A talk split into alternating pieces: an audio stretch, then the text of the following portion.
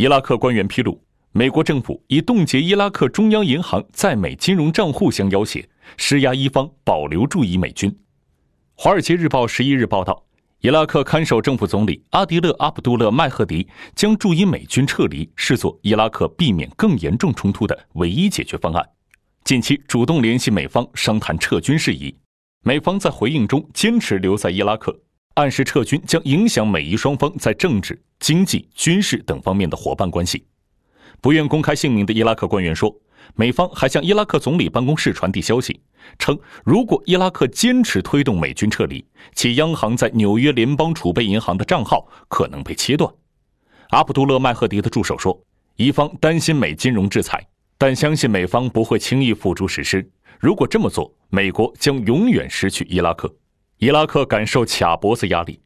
与不少国家一样，伊拉克央行在纽约联储开设账户，以存储原油出口等外汇收入，必要时以美元支撑本国货币汇率，稳定经济。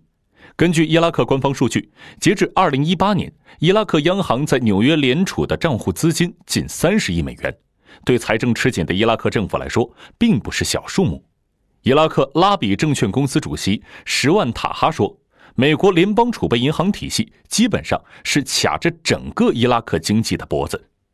二零一五年，美方以资金可能转移给伊朗的银行或极端组织为由，冻结伊拉克央行在纽约联储的账户数周，直接导致伊拉克货币蒂纳尔汇率大跌，迫使当局削减公共开支，经济蒙受更广泛冲击。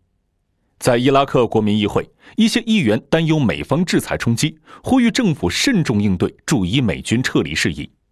伊拉克国民议会议长穆罕默德·哈布西说：“一旦美国切断金融往来，伊拉克政府将难以履行对国民的承诺。”